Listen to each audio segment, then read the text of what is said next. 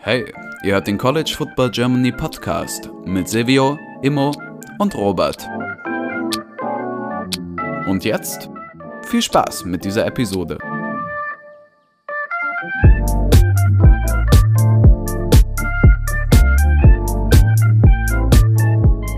Hallo und herzlich willkommen zu dieser neuen Folge des College Football Germany Podcasts. Mit dabei ist heute Silvio. Moin. Emo. Moin.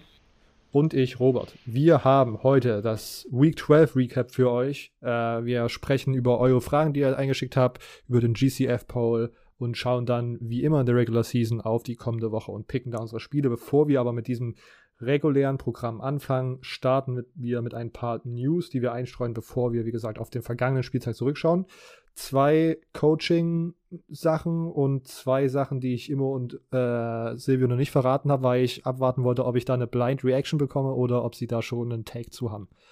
Ähm, als erstes äh, wahrscheinlich das, äh, die, die große News, Florida entlässt äh, Football Head Coach Dan Mullen. Ähm, dazu auch direkt zwei Fragen von den Hörern. Als erstes Andy. Dan Mullen ist ja weg, jetzt weg von Florida. Welche Auswirkungen wird dies auf die kommenden Recruits machen? Denkt ihr, es werden welche äh, recommitten und ist es wirklich der Nummer 1 Trainer-Job? Vielleicht mal eher decommitten. Ähm, ich, also man hat schon gesehen, dass es jetzt tatsächlich einige hohe Recruits von Florida gab, sogar der höchste ist, glaube ich, jetzt decommitted. Ähm, ich denke, dass das gerade keine gute Sache ist für die Recruiting Class, aber wie auch immer, man hat jetzt sozusagen schon ein, zumindest irgendwie zwei Wochen, glaube ich, Vorsprung sozusagen, bevor Black Friday ist, wo alle Coaches entlassen werden. Ähm, Black Monday. Black Friday ist was anderes. Stimmt, Black Friday ist Robert denkt schon wieder an die Deals, die er macht ja, stimmt. Freitag. ähm, und ah, keine Ahnung. Ich, also ich bin jetzt, wie gesagt, nach der Mizzou-Niederlage war ich jetzt zufrieden äh, und fand das auch den richtigen Move. Ähm, natürlich kann man sagen, oh, man ist ein Jahr schlecht und davor lief es ja eigentlich ganz gut. Äh, aber äh, was ist das für ein Business, wo man sozusagen nicht mehr ein Jahr aushält, aber die, wenn man sich anschaut, wie das Team verliert gerade, da macht es in meinem Kopf auf jeden Fall gerade Sinn, irgendwo die Reißleine zu ziehen und zu sagen, wir müssen jetzt einen anderen Headcoach finden, weil es gerade irgendwie nicht funktioniert, weil halt offensichtlich wird, dass das Recruiting auch mit den Mal nicht so gelaufen ist, wie man sich das gewünscht hat, weil vielleicht auch die, I don't know, die Außenwirkung irgendwie ein bisschen weird war mit jemandem, der, also, keine Ahnung, halt irgendwie das wirklich nicht drauf hatte, Press-Conferences zu geben. Und das ist offensichtlich nicht der Hauptgrund, aber ich glaube, das hat so zur allgemeinen Unzufriedenheit von den Florida-Chefs beigetragen. Es hilft Und, sehr schnell gefeuert zu werden, sage ich mal, wenn man, wenn man sich nicht eloquent ausdrücken kann. Ja. Und keine Ahnung, wie gesagt, diese South Carolina-Niederlage, diese, diese Georgia-Hilflosigkeit, diese Missouri-Niederlage, das sind alles äh, neutral gesehen auch, also Mizzou und äh, South Carolina jetzt auf jeden Fall, äh, neutral gesehen keine Teams, die eigentlich Florida schlagen sollten. Ähm, und deswegen, keine Ahnung, sehe ich, kann ich das schon verstehen, dass man jetzt die Reise einzieht. Und war, wie gesagt, auch bin ich jetzt mit zufrieden und bin sehr, sehr gespannt, was da rauskommt und wie jetzt dieser ganze Prozess so ein bisschen verlaufen wird. Ob das so ein bisschen wie bei LSU ist, wo einfach permanent irgendwelche großen Namen aufkommen und um, im Raum umhergeschmissen werden oder ob das irgendwie so ein bisschen wie bei USC verläuft, die im Grunde schon seit zwei Monaten, also da hat man überhaupt nichts gehört, dass James Franklin vielleicht interessiert sein sollte, aber das war irgendwie auch nicht so was richtig Handfestes und mehr gab es überhaupt nicht dazu. Und wie gesagt, es wird, ist eine spannende Zeit. Es ist der Nummer 1 Trainer-Job. Ich im Moment glaube ich schon, tatsächlich.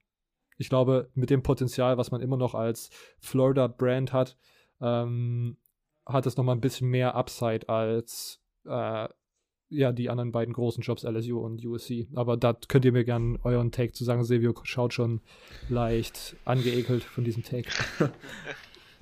Also, ich kann es auf jeden Fall das Argument verstehen, aber ich glaube tatsächlich, dass ich aktuell lieber bei LSU wäre oder bei USC. Ich glaube, ich glaube aber, dass die ah, Trainerjobs ah, USC? Auf, ja, ich glaube, ah, okay. das ich glaube, doch, ich glaube, du kannst in, wenn du in, bei, bei USC dir ein richtiges Recruiting aufbaust, kannst du deutlich leichter California recruiten, als du in Florida, Florida recruiten kannst, glaube ich. Also bei Florida, Florida recruiten. Ich glaube, dass du es da schwieriger hast als nur gegen Stanford und UCLA und beim anderen hast du Florida State und Miami Und du hast die anderen SEC-Teams, die auch noch richtig bei dir reinkommen. Und ich meine, klar, du hast jetzt in Kalifornien auch, wo die ganzen SEC-Teams hinkommen, aber ich meine, wenn du USC zu einer Brand aufbaust, dann solltest du eigentlich das Problem deutlich weniger haben. Deshalb finde ich den USC-Job nicht, nicht wirklich schlecht. Und die haben ja auch gute, gute Leute, Corey Foreman und so weiter, also gute junge Spieler. Ähm, aber Florida sollte schon ein interessanter Job sein. Ich bin mal gespannt, wen die da holen. Ich meine, ich weiß nicht, wenn, ich denke, Billy Napier ist so ein Name, den nennen wir jedes, jedes Mal bei Openings, aber vielleicht ist das ja endlich der Job, der ihn aus seinem Vertrag rausholt. Mel Tucker wurde genannt, aber äh, ich, Mel Tucker ist auch so komisch, weil Robert hatte die Theorie aufgestellt, dass Mel Tucker die, das nur geleakt hat mit dieser MSU-Verlängerung, und, um, um einen riesigen Vertrag bei LSU zu bekommen oder jetzt bei Florida. Und Mel Tucker hat jetzt in den Interviews wieder gesagt, nach dem Ohio State-Spiel wurde er gefragt, wie es mit der Verlängerung aussieht. Dann hat er wieder gesagt, er will da über sowas gerade nicht reden und er, dafür interessiert er sich gerade nicht. Und das, da dachte ich mir wieder, das hört sich gar nicht gut an. Also äh, ich bin mal gespannt, wie Florida sich da holt. Ähm, ja. Ich glaube, dieses Jahr haben wir sowieso ein sehr interessantes Code Kampf um Coaches mit äh, USC, LSU, Florida, dann auch noch Washington. Also da gibt es wirklich ein paar interessante Jobs dieses Jahr. Ich, also hättest du jetzt, also die These, dass man lieber zu LSU gehen würde, die würde ich sogar unterstreichen, aber ich finde, USC kann man leider im Moment nicht äh, mit diesen Top-Jobs in der SEC vergleichen. Das liegt auch daran, dass man in so einer schwachen Conference spielt, wo man die vom Playoff-Komitee im Moment äh, sozusagen komplett gepiesackt wird, weil einfach kein Strength of Shadow da ist und auch, äh, keine Ahnung, das einfach sinnlos ist gerade, was die Pac-12 da macht.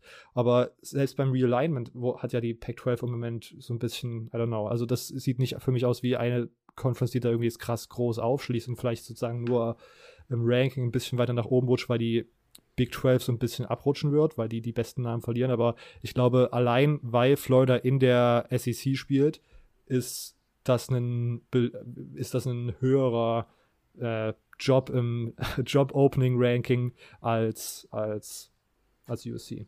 Aber kommt halt immer darauf an, wie man, äh, an welchen Kriterien man es ausmacht, äh, was denn eine bessere Schule ist kommt es wirklich nur auf die Konferenz an? Geht es um Siegchancen allgemein? Weil ich glaube halt, dass du bei USC auch deutlich, ich glaube dass, tatsächlich, dass du aktuell als US, wenn du USC komplett umbaust, leicht, was vermutlich es einfacher hast und jetzt einfacher nicht in dem Sinne von äh, es ist wahrscheinlicher, dass man es schafft, sondern ich meine, wenn du in der Pac-12 undefeated gehst, dann solltest du eigentlich in den Playoffs sein, meiner Meinung nach. Der Meinung bin ich noch immer. Auf der anderen Seite, wenn du in der Pac-12 ein Spiel verlierst, dann bist du so gut wie raus, weil du halt dann gegen ein No-Name-Team verloren hast und mit einer Niederlage kommst du vielleicht in der SEC noch rein. Und das haben wir und schon wie, gesehen. wie ist die Chance, dass du als neuer, was ist die Chance höher, dass du als neuer Head Coach bei Florida innerhalb so, so schnell umbaust, dass du Bama schlägst, dass du jetzt dann auch noch Oklahoma und Texas schlägst Okay, und Texas. Dann, ja, te okay, Texas. Schwach an dem Argument. Okay, Texas jetzt nicht. Dass du dann irgendwie mit 9-1 oder so ins SEC Championship Game kommst oder dass du USC umbaust mit einem äh, Recruiting Hotspot in Southern California und undefeated in der Pac-12 gehst und dann so in die Playoffs kommst. Also und Gainesville ja, ist jetzt ja auch bei bestem Willen gegen Los Angeles, glaube ich, nichts ja, anzu. Im Stadtvergleich macht es überhaupt nicht. Florida ist ja auch, ja, muss man halt mögen, den Staat. Okay. Na gut. Das also ist glaub, aber tatsächlich. Ich, ja. ich, ich würde gerne Immos Meinung hören und dann würde ich gerne die Frage tatsächlich auch mit der Episode raushauen, wie man äh, USC und Florida Job vergleicht. Wer, was man da höher ansieht. An die Hörer. Also ich glaube, ich glaube, hm, ich glaube, der, der Florida Job ist attraktiver. Ich glaube aber, der USC Job ist prestigeträchtiger. Aber ich glaube, du hast bei Florida mehr Chancen, weil bei Florida einfach an der Schule mehr Geld ist, weil bei USC dieses, dieses Problem ist, durch die Location, dass sehr wenig Campus-Wachstumspotenzial da ist, weil du halt, weil du halt diesen super teuren Kalifornien-Markt rumhockst und da nicht geil irgendwie die Facilities auffreshen kannst. Und bei, bei äh, Ja, bei Florida ist es halt natürlich alles möglich. Da hat man, da hat man wirklich eine Unistadt und ist nicht in Los Angeles drin. An sich, ich glaube, glaube USC ist deutlich, deutlich die Schule, die prestigeträchtiger ist. Einfach, einfach der bekanntere Name. Die, das, das ist wirklich eingeprägt zu Hause in California. Ähm, das ist in, in, den Köpfen vieler Leute immer noch die Schule in LA. Äh, sorry an alle UCLA und, und Berkeley-Fans und sonst wer. Das ist die Schule in South Cali, äh, wo, wo die Leute eigentlich hinwollen. Wäre sie gut, aber ist sie nicht. Und das, das ist natürlich bei, bei Florida irgendwo auch so, aber Florida hat einfach, äh, glaube ich, auch die Booster, die mehr die Taschen voll haben und auch Bock haben, da rein zu investieren, je nachdem, was für ein Headcoach kommt. Und ich glaube, da kannst du einfach viel mehr bewegen und viel, da haben die Leute viel mehr Bock, wieder, wieder so, eine, so eine Nummer zu sein, wie es mal war mit Tim Tebow. Okay. Ähm, wenn ich es nicht vergesse, kommt sozusagen da auch auf Twitter und Instagram mal eine kleine Abstimmung, was ihr als attraktiveren Headcoaching-Job äh, empfindet, als besseren Headcoaching-Job. Ähm, Chris fragt dann noch, äh, Dan Malen weg, wer wird wohl nachkommen? Wir haben es gerade schon gesagt, Silvio hat schon angesprochen. Billy Napier war, ist wieder hoch im Gebot. Ähm, Mel Tucker, wie gesagt. Äh, aber so richtig eine Tendenz hat man jetzt sowieso noch nicht irgendwie rausgelesen. Und keine Ahnung, aber so ist, also äh, Luke Fickle von Cincinnati wurde auch genannt, was halt meiner Meinung nach, glaube ich, nicht so ich weiß nicht, ob das sozusagen so ein Superfit ist von allein äh, so culture-wise, weil das halt doch irgendwie so ein als sehr, so, keine Ahnung, sehr Ohio-Guy irgendwie mir erscheint. Ich weiß nicht, ob der sozusagen so richtig Bock auf Florida hat. Ähm, genauso wie äh, Iowa State. Äh, Matt Campbell. Matt Campbell. Das war, glaube ich, letztes Jahr schon so eine Sache, wo man so ein bisschen umhergerätselt hat, aber der schien jetzt auch gerade relativ verwurzelt bei Iowa State. Also, I don't know. Ähm, ich bin gespannt, was da kommt. Hast du noch irgendwelche Anmerkungen dazu, Silvio, für irgendwelche Geheimkandidaten? Tatsächlich einen Namen, den habe ich gehört und ich finde es irgendwie richtig weird und ich glaube, den Bericht, den ich gelesen habe, hat er auch geschrieben, dass sie es weird finden. Aber keine Ahnung. Also ich weiß jetzt nicht, ob es bei Florida der richtige ist, aber allgemein, dass das wahrscheinlich ein Name sein wird, der irgendwie im Gespräch sein könnte. Der hat tatsächlich Bob Stoops von der Ex-Coach von Oklahoma. Ich weiß, ich glaube, ich kann mir richtig vorstellen, dass der dieses Jahr, wenn er wirklich nochmal coacht, dass dieses Jahr wirklich das Jahr ist, wo er irgendwo unterkommt. Ich meine, wir haben ja auch neben den Teams, die wir schon genannt haben, Virginia Tech, TCU, ähm, Washington State. Also du hast ja wirklich richtig viele. Vielleicht, Dave, ich glaube wirklich, ich bin. Okay, okay ich glaube, wenn der LSU-Job wird wahrscheinlich als erstes gefüllt werden, denke ich. Dadurch, dass LSU jetzt gerade das Problem haben, dass ihnen die, die, die Spieler weglaufen. Eli Riggs hat auf einmal seinen Transfer angegeben. Noch andere Spieler.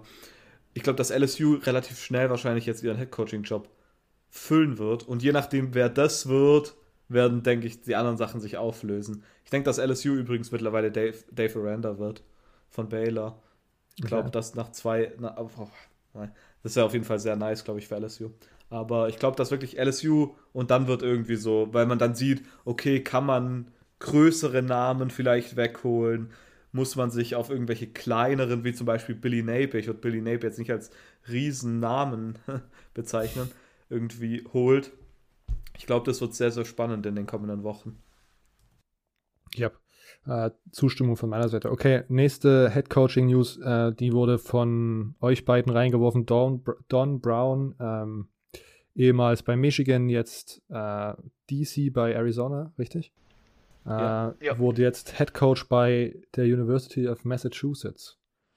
Dazu könnt ihr direkt sagen. Ich habe das als nicht so große News wahrgenommen oder ja, nicht UMass wichtig Amherst. UMass Amherst musst du sagen.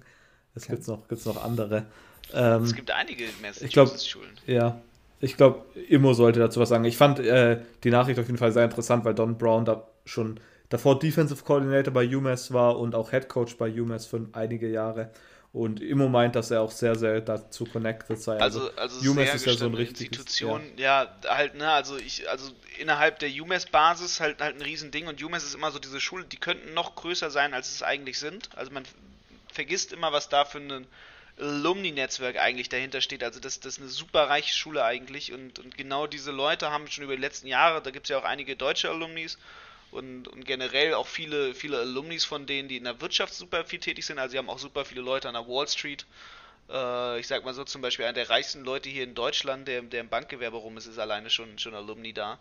Und ähm, das, ist einfach, also das, das Aufstockungspotenzial, was bei UMass ist, ist halt riesig, weil auch schon, schon die Fans und Alumnis gesagt haben, wenn da der richtige Coach kommt, wenn da der richtige Mann kommt, dann werden die Fans bei dieser Schule auch mal bereit sein, quasi wieder, wieder ordentlich Geld an Spenden abzugeben und, und mal richtig, richtig Geld da reinzupumpen in diese Schule. Und die haben halt, viele haben Don Brown gefordert, die letzten Jahre ist ein gestandener Coach, der jetzt nochmal quasi sich verdient, dadurch auch in den Ruhestand dann abmachen kann.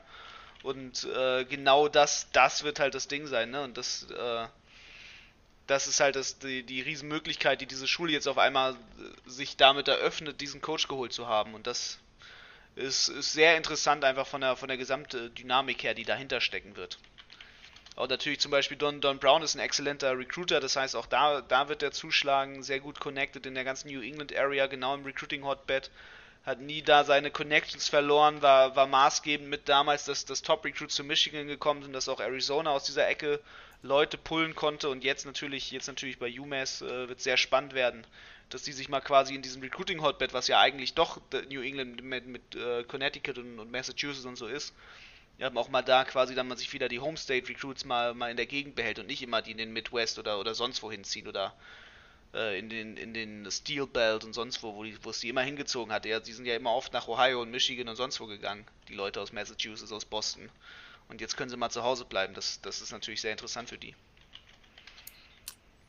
Yep, yep. Ich habe einfach nur, als ich das gehört habe, war mein erster Gedanke, okay, das ist jetzt einfach, er hat da irgendwie Person, persönliche Connections hin äh, und er geht da jetzt einfach hin und coacht da irgendwie drei, vier Jahre, kann vielleicht sogar mal eine okaye Saison machen, aber UMass wird sich in meinem Kopf nicht da unbedingt so qualitative Höhensprünge machen und dann retired er irgendwann, weil der ja auch schon ziemlich alt ist von Brown, glaube ich. Ja. Darf ich vielleicht noch mal kurz was zu der Florida-Sache anmerken? Ja. Bruce Feldman hat gerade eben getweetet, uh, UF has genuine interest in Billy Napier, but the Gators know Virginia Tech does too. Und da habe ich kurz geschaut und einige Florida, Florida Podcast-Leute haben gesagt, dass angeblich Florida Staff gestern schon in Lafayette waren und mit Billy Napier verhandelt haben. Also, keine Ahnung, okay. vielleicht kann das tatsächlich schneller gehen, weil, und dann übel viele auch schreiben, dass wenn Alice, wenn Florida einfach nach Lafayette geht und Billy Napier holt, ohne dass LSU es überhaupt probiert, dass sie sich dann verarscht fühlen. Vielleicht, vielleicht kann das tatsächlich ganz schnell gehen mit Billy Napier. Das ist, keine Ahnung, noch in der kommenden Woche irgendwas gemacht wird. Ich glaube wirklich, also ich würde mich für Florida, fände ich das eine richtig nice Lösung, Billy Napier. Also da wäre ich richtig gehypt. Ähm, ja. Vielleicht kurz noch, weil ich es jetzt gerade gesehen habe noch. Deshalb dachte ich, werfe es noch ein. Sehr gut. Äh, okay, Don Brown abgehakt. Jetzt hier die beiden Blind oder eigentlich nur einen Nee, als erstes genau, das doch zwei Sachen. Ähm, es wurde jetzt nochmal bekannt gemacht, wir erinnern uns, das 12-Team-Playoff war im Gespräch im Sommer und sollte irgendwie Ende des Jahres abgestimmt werden. Jetzt kam bei der Dan Patrick Show über Sources raus, dass äh, diese Abstimmung im Dezember, also ich glaube, das war schon öffentlich, äh, öffentlich äh, bekannt, aber laut den äh, Quellen soll, sollte man im Dezember sich dafür entscheiden, das 12-Team-Playoffs zu etablieren, das schon 2023 greifen. Ah, sehr nice. Das habe ich tatsächlich nicht mitbekommen. Ähm, ich, Finde ich geil. Also ich glaube, umso früher das kommt, umso besser. Yep. Äh, und die zweite Sache, habt ihr schon mal was von Alston versus NCAA gehört? Oder ich habe vielleicht davon gehört und ich kenne es dann doch Elston, nicht. ist das so, ist das ein FCS-Team? Nee, Elston ist ein. Das ist wahrscheinlich eine Privatperson. Ist, genau, das ist so eine, so eine Klage gewesen, die im, Ach so, okay, das dann nicht. Sogar im höchsten Gericht in den USA äh, sozusagen. Supreme Court? Im Supreme Court letzten, äh, Ju, diesen Juni äh, besprochen wurde, äh, vorgehört wurde, entschieden wurde. Es ging darum, ob Universitäten ihren Student Athletes äh, Educational-related Benefits geben dürfen, laut der NCAA nicht. Äh, nach dem Gerichtsurteil ist diese, Re Re diese Regel der NCAA irgendwie Wettbewerbsverzerrung oder Verstößt gegen das Wettbewerbsrecht. Ähm, und deswegen wurde damit bekannt, dass Schulen das machen dürfen. Äh, und Owen Miss ist jetzt eine der ersten, die diese Entscheidung aktiv implementieren und äh, da was machen. Und zwar äh, kann, werden an äh, wird an Ole Miss Student Athletes äh, Boni in, von insgesamt 5.980 Dollar ausgeschüttet. Das ist diese Obergrenze, die man in Cash-Related Benefits bekommen darf, äh, die sozusagen als Academic Award ausgeschüttet werden. Ole Miss hat sich dafür entschieden, diese äh, Sache in zwei Raten zu machen, irgendwie zweimal im Jahr, im März und im November, glaube ich.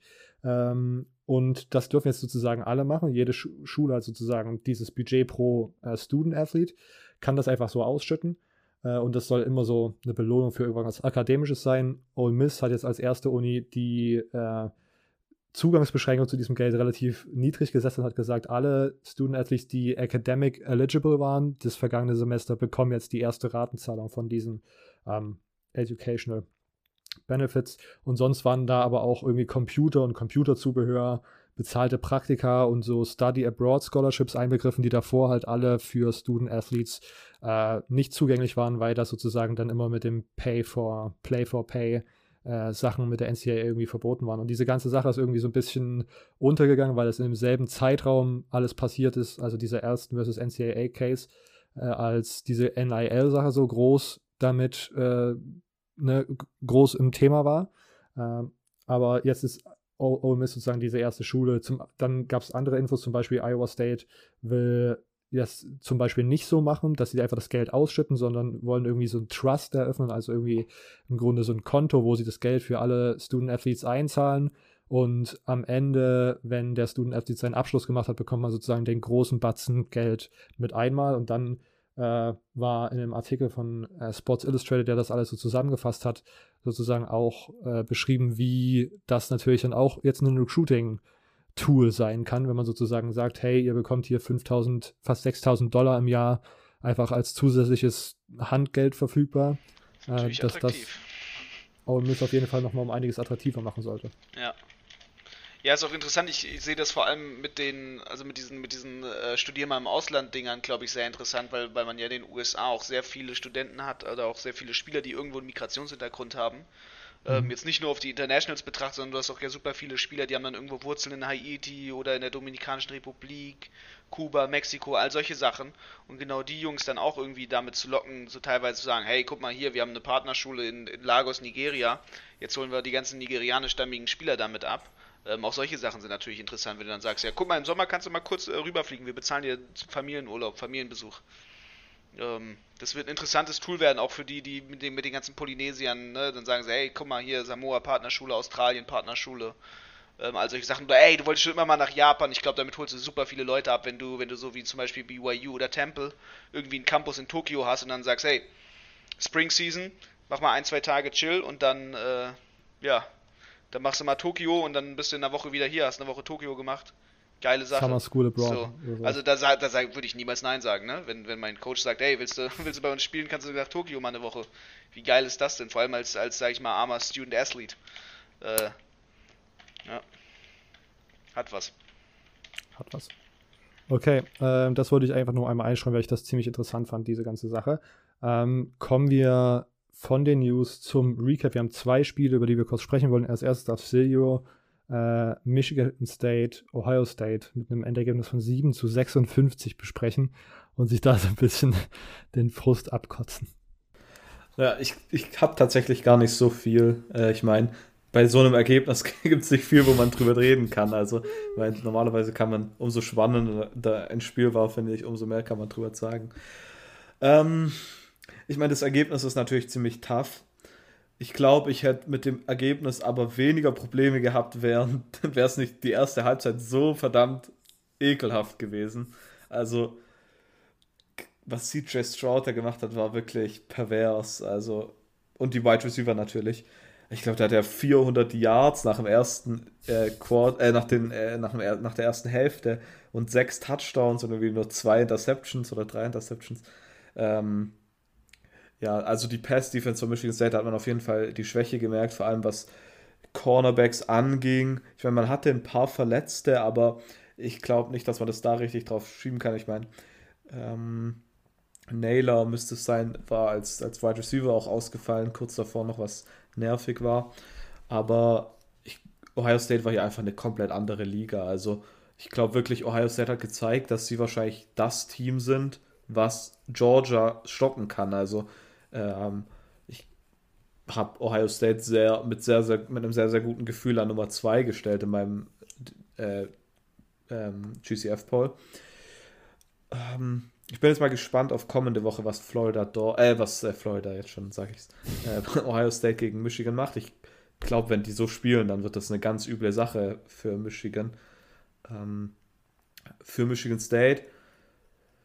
Ich meine, das Over-Under, was man Win-Total hatte, war, glaube ich, vor der Saison 4,5. Also wenn man, wenn man vor der Saison mir gesagt hätte, man wird 56 zu 7 von Ohio State abge, abgemetzelt, dann hätte ich gesagt, ja, wahrscheinlich. Also ähm, deshalb, ja, ich meine, im, Hin im Hinblick auf die Saison ist es natürlich schade, dass man jetzt so zerstört wird, aber es war auf jeden Fall verdient. Also ich kann jetzt nicht irgendwie behaupten, dass es irgendwie unverdient war. Also Ohio State hat ja offensiv wirklich unglaubliche Sachen gemacht und defensiv halt auch ähm, nichts zugelassen. Ich meine, Kenneth Walker, eigentlich so der Key zu der ganzen Offense, ist bei unter 30 Yards gewesen, glaube ich, und Peyton Thorne wurde die ganze Zeit gepressured, hatte, glaube ich, weit unter 50% Completion Percentage. Also, das war auf jeden Fall, so wie es ausgegangen ist, auf jeden Fall sehr, sehr gerecht. Und ich meine, da kann ich mich dann auch ehrlich gesagt nicht wirklich drüber aufregen. Ja, äh, kann man, muss man wahrscheinlich so unterschreiben. Ähm, Du kannst leider, wir können leider das Thema nicht direkt weiter skippen, sondern haben hier einige Fragen zu bekommen. Ich habe es schon fast erwartet, ja. äh, Dennis fragt, ähm, wie zufrieden kann man in Michigan State mit der Saison sein? Und wie groß ist der Frust darüber, dass man die Playoffs mit der Offense Power verpassen wird? Ähm, wie, wie, dadurch, dass das Over-Under so niedrig gesetzt war und ich habe auch, ich war glaube ich, war auch vor der Saison sehr zurückhaltend. Ich sehr hab, bearish. Ja, ähm, ich habe sehr erwartet, dass das nochmal so ein weiteres Entwicklungsjahr wird, dass man jetzt so früh irgendwie peakt schon fast, oder ich würde es jetzt noch kein Peak nennen. Ich hoffe jetzt mal nicht, dass es ein Peak war. Ähm, hat man irgendwie nicht richtig erwarten können. Ich glaube, man wird kein, ich glaube, man wird keinen einzigen oder sehr, sehr wenig Leute finden, wahrscheinlich eine Handvoll von Leuten, die das irgendwie vorhergesagt haben. Und wenn, dann haben die das Leute es wahrscheinlich selber mit einem mit einem Lachen gemacht, weil sie es selbst nicht glauben konnten, dass sie das predikten. Deshalb, ich, ich bin sehr, sehr zufrieden mit der Saison. Natürlich, Kenneth Walker wird nächstes Jahr mit sehr, sehr ich glaube ich glaub sowieso nicht mehr, dass er eligible ist, nicht mehr da sein. Äh, und das ist natürlich sehr, sehr schade. Aber ich glaube, wenn ich glaube, ich vertraue damals mal so in Mel Tucker, dass er da bleibt und äh, dann irgendwie in den kommenden Jahren weiter aufbaut. Also ich glaube jetzt nicht, dass das so ein äh, Boomer-Bust hier war, also dass man irgendwie dieses Jahr die einzigste Chance hätte, jemals wieder zurückzukommen in die Playoffs. Deshalb, ähm, ja, ist es natürlich schade, dass man jetzt nicht hat mithalten können, aber man steht immer noch 9-2 und wenn man gegen Penn State gewinnt, hat man 10 Wins, wer hätte das gedacht vor der Saison. Also von daher, ja, ich, ich glaube, man kann schon zufrieden sein. Und man, du, man kann ja auch nochmal recappen, dass selbst mit dem guten Rekord, der dasteht, ich glaube, deine, deine Hoffnung oder dein, ja doch deine Hoffnung in die Playoffs zu kommen, trotzdem in einem, sag ich mal, moderaten Rahmen geblieben sind, weil ja. man ja trotzdem auch bei Siegen wie Michigan gesehen hat, man ist halt, also man kann halt bei gegen Georgia nicht mithalten. Ja, ich glaube, ja, du hast auf jeden Fall recht. Ähm, aber äh, ich ich glaube, dieser Michigan-Sieg ist einfach eigentlich sowieso immer das Wichtigste im Jahr und äh, mir die Freude, äh, die, dass Mel Tucker mir die Freude gegeben hat, äh, Immo damit aufzuziehen, war auf jeden Fall. Äh, dann war, da hätten wir auch 1-10 gehen können dieses Jahr, aber dieses eine Spiel. Und das hätte noch mehr wehgetan. das hätte ja noch mehr wehgetan. Gott sei Dank seid ihr das nicht und habt eine, habt eine solide Saison gespielt. Ich bin wirklich sehr, sehr gespannt, wie viel wie wir in der Offseason auf Michigan State schauen und wie sich da die Transition so abbildet, ob man vielleicht nicht nach der Saison doch auf den Take kommt, dass viel von dem Erfolg dieses Jahr vielleicht durch Spieler gekommen sind, die man im Transfer Portal geholt hat und man vielleicht sozusagen gar nicht so richtig ablesen konnte, wie weit die Entwicklung von Michigan State, dem Michigan State, das, was wir vielleicht letztes Jahr gesehen haben, irgendwie ist gekommen ist. Vielleicht, Gut, und dann kommt es natürlich auch darauf wieder an, wie man in dieser Offseason das Transfer Portal ausnutzt und so. Ähm, aber mal schauen. Ich bin noch nicht überzeugt, dass man sozusagen nächstes Jahr direkt eine nächste neuen Siege, zehn Siegesaison dranhängen kann. So. Hm, ja, das klingt auf jeden Fall sehr ja, logisch. Also das kann ich mir auch gut vorstellen. Ähm, Chris fragt weiterhin, ist Ohio State besser slash stärker als Georgia und Alabama? Das ist eine sehr interessante Frage. Äh, ich glaube, dass sie besser sind als Alabama, aber nicht besser als Georgia. Dass es so relativ gleich ist mit Georgia. Ich meine, ich war wirklich geneigt dazu, Ohio State an Nummer 1 zu setzen, aber ich meine, Georgia hat halt, ist halt undefeated bisher und ich kann da nicht meine Prinzipien über äh, oh, keine Ahnung, äh, über Bord werfen. Äh, über Bord werfen und äh, Ohio State jetzt an einsetzen. Aber ich glaube wirklich, dass wenn, wir, wenn ich jetzt nee, diese Woche anstatt Michigan gegen Ohio State, Georgia gegen Ohio State hätte, ich wüsste, ich glaube, ich würde tatsächlich sogar Ohio State picken. Vielleicht, weil man jetzt gerade diesen diese Erinnerung hat an das letzte Spiel von Ohio State, aber ähm, ich glaube, dass es Ohio State Georgia sehr, sehr schwer machen könnte. Der Recency Bias. Ähm, Immo, was denkst du, wie wäre gerade deine äh, dein Ranking zwischen Ohio State, Georgia und Alabama? Ohio State, äh, Alabama, äh, Georgia und dann ist da Michigan State. Nein, also Georgia natürlich ganz oben, aber äh, Michigan State trotzdem äh, schlechtest von den vier. Okay. okay. Random, random äh, Shot at Silvio eingebaut. Ähm, Tim fragt sieben Punkte von MSU gegen Ohio State. Playoff-Kandidat ist Ohio State Playoff-Kandidat Nummer 1. Haben wir auch gerade gesagt. Oder mein Take ist tatsächlich auch, ich würde Nummer 1 Georgia und Nummer 2 Ohio State. Dann ist da erstmal sehr, sehr viel Platz dazwischen zu allen anderen Teams und dann kommt wahrscheinlich Alabama dieses Spiel von Alabama diese Woche gegen Arkansas war auch für mich nochmal so ein bisschen ähm, so ein kleines Symbol, was Alabama dieses Jahr ist äh, oder zu sein scheint. Nämlich ein Team, was dominiert, aber trotzdem aus welchen Gründen auch immer. Und das dann, ob es dann irgendwie defensive, lackluster Defense ist, ähm, da einfach nicht den Sack zumachen kann gegen Teams, gegen die man eigentlich wirklich deutlich gewinnen könnte oder sollte. Ähm, und das sind Ohio State und Michigan, äh, das sind Ohio State und Georgia in diesem Jahr halt tatsächlich Teams, die dann einfach mal den äh, irgendwie drauftreten und sagen, jetzt reicht's hier und wir machen hier den Sack zu. Ähm, war das zu viel positive Energie für die Spartans? Frage von Manuel.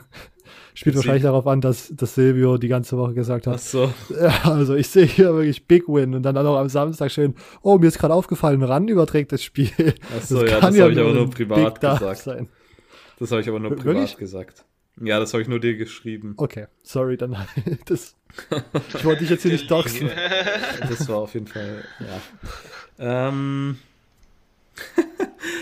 ja, wahrscheinlich. Also die, die Sache ist halt, man kann es irgendwie so, sei, so realistisch sehen und dann gewinnt Michigan State aber auf einmal und dann muss man irgendwie, ja, boah, das ist aber schön, aber dann kann man sich irgendwie nicht richtig freuen. Deshalb bin Klar. ich eher die Variante gegangen, dass ich einfach direkt rausgehe. Aber tatsächlich dachte, als, als ich das Spiel angeschaut habe und dann die erste Halbzeit und Ohio State scored einfach einen Touchdown nach dem anderen. Ich gehe hier, stehe kurz auf, hole mir was zu trinken, drehe mich einmal kurz um, drehe mich wieder um und schon wieder ein Touchdown. ähm, übertrieben gesagt. Da dachte ich schon, habe ich kurz auch überlegt, habe ich das jetzt gejinxt, dass es jetzt so übel ausgeht? Aber kann, kann sein, ja. Erste Frage von Max an Silvio. Michigan State wurde ganz schön exposed. Waren sie eigentlich von Anfang an overrated? Und ist Kenneth Walker mit der Leistung endgültig aus dem Heisman-Rennen raus? Ähm, ich ich glaube nicht, also dass er aus dem Heisman-Rennen raus ist. Dass er overrated waren overrated würde ich nicht sagen, ehrlich gesagt. Ich meine, ich glaube, der, der Take zu MSU war immer, dass sie über ihrer Fähigkeit spielen aktuell. Und natürlich hatten sie immer mal wieder Glück, das hat man auch nicht verschwiegen. Ähm, deshalb, nee, also ich würde nicht sagen, dass sie overrated waren. Ich glaube, das wäre falsch. Ich meine, das war ja nicht so, dass man von Anfang an gesagt hat, okay, die sind so gut und dann spielen sie tatsächlich so gut und dann werden sie exposed. Ich meine, MSU war immer ein Team, wo man gesagt hat, das ist ein mittelmäßiges Team und irgendwie gewinnen sie dieses Jahr, äh, pieken. Deshalb glaube ich nicht, dass man sowas als overrated einstufen kann. Und zudem, in diesem Moment, vor ein paar Minuten, sind die Finalisten für den Maxwell Award, den besten Offensivspieler im College Football, rausgekommen. Und ich glaube, die letzten Jahre hat immer der, der Gewinner des Maxwell Awards auch die Heisman gewonnen. Und äh, Kenneth Walker ist einer von den Finalisten mit Kenny Pickett und ich glaube Bryce Young. Also. Ah. Ich glaube, die, man könnte sozusagen irgendwie anfangen zu argumentieren, dass Michigan State overrated war, als sie an Platz 4 in den Playoff-Rankings gerankt waren. Ähm, aber ich glaube, das ist halt eine schwierige Argumentation, weil man ich glaube, dann von den Off-Season-Erwartungen eigentlich starten sollte und dann ist Overrated halt irgendwie Quatsch. Und man muss ja auch irgendwie in Betracht ziehen, dass diese Playoff-Rankings halt immer nur darstellen, wie es in dieser Woche aussieht. Und wenn dann halt Michigan State das einzige Team war, was in der Woche einen guten Sieg gegen ein Ranked-Team hatte, äh, dann wurde das halt sozusagen durch dieses Ranking dann vom, vom Komitee belohnt. Aber es war ja trotzdem nie, also es, es war, kam trotzdem nie die Stimmung auf zu sagen, ja, das stimmt schon. Michigan State ist wirklich äh, ein Top-4-Team in der Nation und äh, wirklich unschlagbar von allen anderen Teams, sondern es war immer klar, okay, das äh, ist, glaube ich, der Platz, der sozusagen gerade noch recht variabel ist in den Playoffs und Michigan State wird wahrscheinlich da rausrutschen, weil sie halt noch gegen Ohio State spielen. Ähm, und Kenneth Walker. Ich glaube tatsächlich, dass das jetzt so ein bisschen so, dass Kenneth Walker tatsächlich aus den Heisman so ein bisschen rausfallen könnte. Und das liegt aber nicht nur daran, dass er jetzt von Ohio State halt stark im Zaun gehalten wurde, sondern ähm, dass CJ Stroud und äh, Kenny Pickett in einem bestimmten Grad, aber und dann vor allen Dingen noch ähm, Bryce Young halt gerade so abgehen und das glaube ich auch nächste Woche noch so abgehen werden. Und die Spiele, die sie nächste Woche haben, vielleicht mehr im, mehr im äh, Aufmerksamkeitsfenster der College Football Fanschaft stehen, als dass äh, man jetzt nicht jetzt nochmal das MSU-Spiel genauer anschaut oder so. Oder Emo dazu einen Tag? Kenneth Walker und Heisman? Ah, ich glaube nicht. Gut, ich glaube, da stehen andere noch mehr mit im Fokus, die, die bessere Chancen haben. Ja, sowieso. Ja. Äh, Frage von Max an Immo: Wie schlecht lässt die Mich Michigan State-Niederlage eigentlich Michigan jetzt dastehen? Äh, und hat Immo schon Ab Albträume, was nächste Woche passiert? Ich habe äh, natürlich keine Albträume, ich bin sehe seh alles positiv.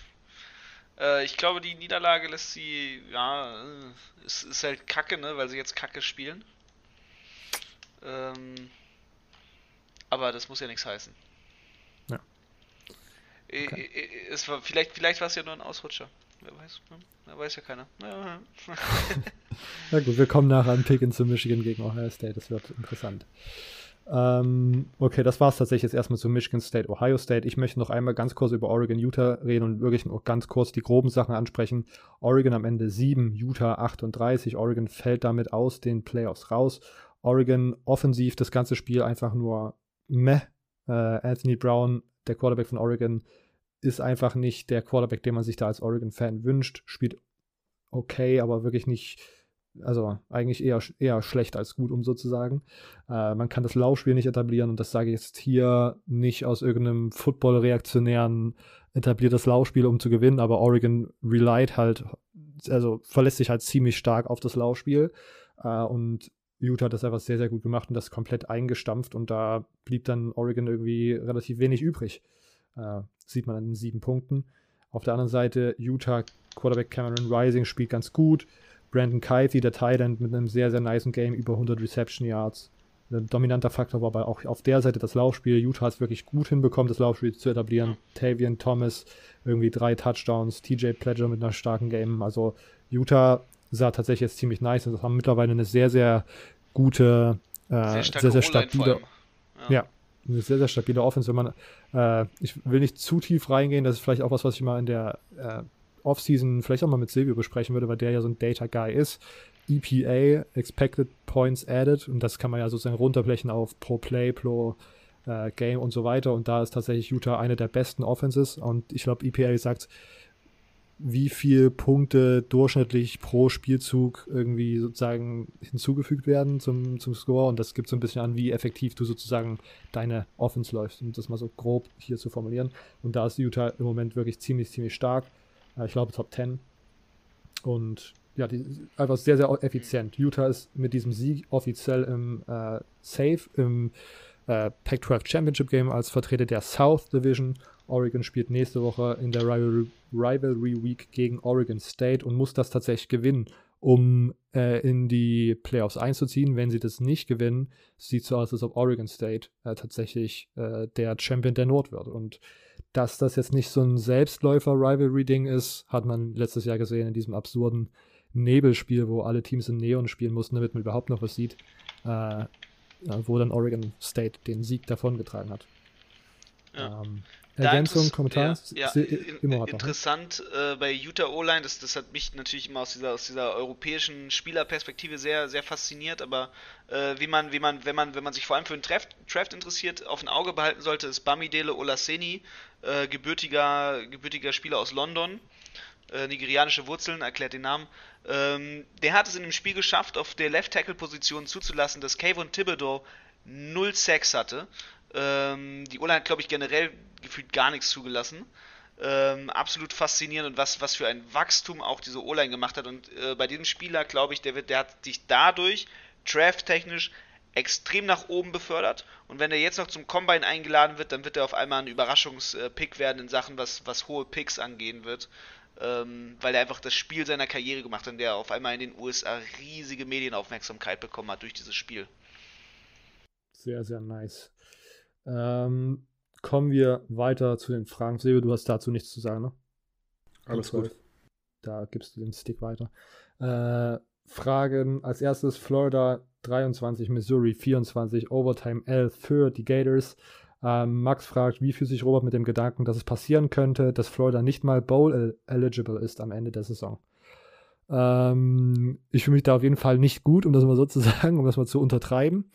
Äh, aber ich finde es tatsächlich irgendwie ziemlich lustig, dass es jetzt auf ein Duell mit äh, Florida State ausläuft und Florida States Bowl Eligibility sozusagen auch an diesem Spiel hängt und man sozusagen um einen irrelevanten Bowl spielt, den man dann mit äh, sieben Siegen oder was, ähm, äh, in dem man einziehen könnte. Sechs Siege?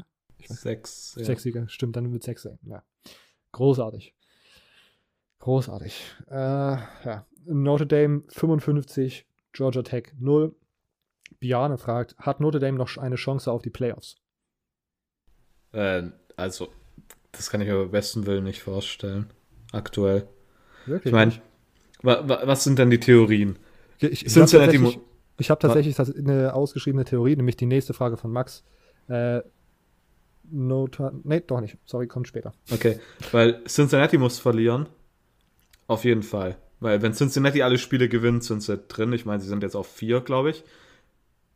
Also das Ranking ist jetzt zu dem Zeitpunkt noch nicht draußen, aber ich meine, wenn Cincinnati jetzt nicht auf die vier reinrückt nach der Oregon State äh, nach der Oregon Niederlage, dann weiß ich auch nicht mehr.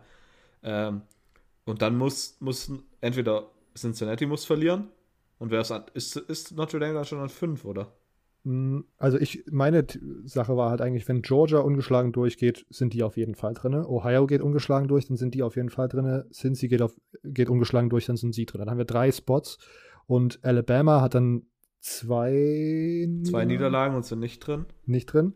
Und dann würde Notre Dame mit einem 11-1, der einzige Niederlage gegen Cincinnati, was auch in den Playoffs drin ist, dastehen. Und dann hätte man halt irgendwie noch äh, Oklahoma, eins von den Oklahoma-Teams, was mit 12-1 durchgehen könnte. Als Big 12 Champ. Aber das ist ja auch nicht mehr sicher, weil Oklahoma und Oklahoma State diese Woche schon spielen. Spielen zweimal gegeneinander. Genau. Kann es sein, dass einer das eine gewinnt, einer gewinnt Bedlam, der andere gewinnt die Big 12, dann, dann haben sie sich selbst sind gefickt. sie beide raus, ja. Boah, ich, das, ja, okay, dann ist, dann ist tatsächlich möglich. Ich habe äh, vergessen, wie hoch äh, Notre Dame tatsächlich ist. Die könnten wahrscheinlich dann sogar jetzt im kommenden College Football Playoff Ranking an 5 sein, oder? Oder ich an 6. Weil Oregon, oder es kommt halt darauf an, wie weit sie Oregon gedroppt haben, aber ich würde sagen. Ja, wenn, also Oregon wird von 3 locker runter auf 7 oder 8 fallen, ja. nachdem sie zu 0 verloren, oder die haben doch zu 0 verloren schon, gell? Oder? Nee. Oh, nee, Oregon hat 7 gemacht. 7 ah. zu 38 oder so. Ah ja, trotz, ja trotzdem. Ich meine, nee, so krass, die, die droppen die sicher bis auf 7 runter. Von daher. Das einzige Interessante, was bei, bei der, der, was das Gute an der Oregon-Niederlage ist, dass wir diese dumme Diskussion, ob Ohio State über Oregon sein sollte, nicht mehr haben. Obwohl jetzt wahrscheinlich die Woche gewesen wäre, wo sie sowieso übersprungen hätten. Mann. ja. ich finde tatsächlich, also ich weiß nicht, wie ich unbedingt jetzt Notre Dame einschätzen möchte, ich weiß nur, dass die in den letzten Wochen einfach einen Borderline Georgia Level an Defense spielen. Die spielen nicht die hohe Competition wie, wie Georgia, das auch auf jeden Fall hinzugefügt, aber die sind so dominant defensiv, dass das wirklich ein sehr, sehr interessanter Case sein könnte am Ende. Ähm ich glaube, da kommen wir nachher gleich nochmal drauf zurück. Ich muss jetzt, wir haben nachher nochmal das Thema Playoff Ranking. Ähm, Max fragt, Notre Dame könnte Notre Dame sich nicht noch äh, spontan ein 13. Spiel gegen einen starken, gegen einen starken Gegner fürs Championship Weekend schedulen, um, ihre, um ihrerseits ihren Case fürs Playoffs noch zu verstärken. Ich denke da zum Beispiel an Michigan oder Clemson, die beide wahrscheinlich in ihren Championship Games nicht spielen werden. Ey. Wäre wär ein interessantes Ding, aber ich meine, jetzt nach dem, was du gesagt hast, brauchen sie das wahrscheinlich nicht mal unbedingt. Also, Die Frage ist, ob es auch zugelassen wird, sage ich mal. Ja, das sowieso nicht. Also, das kann ich mir bei besten Willen nicht vorstellen. werden alle protestieren, glaube ich. Ich glaube, so BYU gegen Coastal Carolina war letztes Jahr halt wirklich die Ausnahme. Das war halt und wirklich, weil, weil Corona-Season, ne? Also ja, und hier geht es halt wirklich dann drum, ne, zu, mehr oder weniger zu tempern, einen, ja. einen Rekord. Das, weil, halt, weil das, das, wird niemals das, passieren. Ich glaube ich glaub auch sowas würde halt, würde halt äh, ja, Nachzügler halt auf, auch auf den Plan rufen und das, das würde ziemlich grundlegend College Football verändern, weil dann irgendwelche Teams auf einmal sagen, ja, ha, machen wir jetzt auch immer Last Minute nochmal ein Shadowing, damit wir uns so, so quasi Championship-mäßig irgendwie was shadowlen. Weil wir ein zu, zu, zu, zu schwaches Shadowing vorher hatten und das, das ist nicht der Sinn dahinter, ne? Also äh, auf einmal, auf einmal die ganzen Shadows zu ändern. So, ich, also meine Idee ist, ich glaube, dass letztes Jahr das Coastal und BYU dieses Spiel so kurzfristig organisieren konnten, das lag nicht nur an Corona, sondern das lag auch daran, dass man auf jeden Fall diese zwölf Spiele nicht überschritten hat, die die Regular Season sind. Äh, und dass sozusagen da ein Problem auftreten könnte, dass man mit dem ein 13. Spiel hat, was jetzt nicht durch ein Championship-Game legitimiert wird, sozusagen vielleicht so eine Grenze überschreitet, aber da bin ich zu wenig im NCAA-Rulebook drin. Und außerdem also erstmal genau, brauchen, braucht Notre Dame das im Moment gar nicht oder sch scheinbar nicht. Äh, und auf der anderen Seite, warum sollte Michigan oder warum sollte Clemson sagen, wir spielen das Spiel jetzt? Also für die, für das andere Team wäre es dann noch sinnloser, sozusagen da irgend so ein Spiel zu machen, weil Michigan kann da nichts draus gewinnen mit zwei Niederlagen. Clemson mit drei Niederlagen kann da nichts draus äh, ziehen. Also ich weiß nicht. Das ist wirklich äh, ja, das, das würde für mich keinen Sinn machen. Und ich tatsächlich Clemson weiß gar nicht, wie viel als unranked Team sozusagen, äh, weiß ich nicht, wie viel Value ein Sieg überhaupt gegen Clemson hätte. Ähm, aber ja. Okay. Ähm, Oklahoma, Iowa State, Oklahoma 28, Iowa State 21. Steffen fragt, ist Caleb Williams wirklich die Zukunft der Sooners? Ähm, ja. Ich meine, Spencer Rattler, ich denke immer noch, dass der transfern wird. Ich denke jetzt nicht, dass Lincoln Riley auf einmal 180 Grad Wende macht und sagt, okay, äh, Spencer ist jetzt our guy und mehr oder weniger so ein Bekenntnis dazu abgibt. Ich denke, da wird es nächstes Jahr in der, im Spring Training einen Battle geben und den Starting Job und ich denke, dass e eventuell Spencer Rattler zu dem Zeitpunkt schon gar nicht mehr da sein wird. Gut möglich. Ja würde ich auch so unterschreiben. Ähm, Arkansas, Alabama 35, Arkansas, Alabama 42. Äh, Manuel fragt, ist Burks der beste Wide Receiver am College aktuell? Äh, nein. Ich uh. glaube, es ist äh, der beste Wide Receiver im College Football ist, glaube ich, gerade einer von den Ohio State Guys. Welcher will ich mich nicht festlegen, aber ich glaube, äh, Traven Burks ist sehr, sehr stark, also das will ich nicht sagen. Ich habe ihn tatsächlich auch immer, als wir über Draft Wide Receiver gesprochen haben. Da habe ich ihn auf jeden Fall genannt. Drake London ist noch ganz interessant. Das müsste der, oder ich glaube, der heißt Drake London, der Wide Receiver mhm. von USC. Und sonst, wen haben wir sonst noch? Ähm, David Bell vielleicht. Ah, von Purdue ja auch noch interessant, aber ich glaube, ich würde alle Ohio State Guys über ihm haben. Also Smith und Jigba, ähm, Wilson und Olave. Ich meine, was Olave da für Catches gemacht hat gegen Michigan State, das war pervers. Also, der hat einmal so einen Sideline-Catch gemacht direkt vor der Endzone, wo der, ja, da, als ich das gesehen habe, war ich wirklich kurz davor abzuschalten, weil ich gedacht habe, was kann, das kann, das kann man einfach nicht stoppen. Ähm, ja, Sie hat so Vietnam-Flashbacks in dieser Podcast-Episode. Ja, genau. Oh nein! Mit so Ich war, ich war tatsächlich froh, dass ich, äh, dass du nicht da warst am Samstag, Robert, um mit mir zu callen, weil ich habe schon gehört, dieses Oh je, oh je, das machst du immer. Und dann mu muss ich nämlich mit meinem Stream, der irgendwie fünf Sekunden hinterherhängt, abwarten und dann denke ich, okay, der, der trollt mich sicherlich nur und dann nein, irgendwie äh, CJ Stroud wirft den Ball für 70 Yards für einen Touchdown und der kein, kein Cornerback weit und breit und Smith und, Jigba, äh, und Chris Olave ist einfach nur so da und fängt den Ball. Wäre ich Ja. wirklich.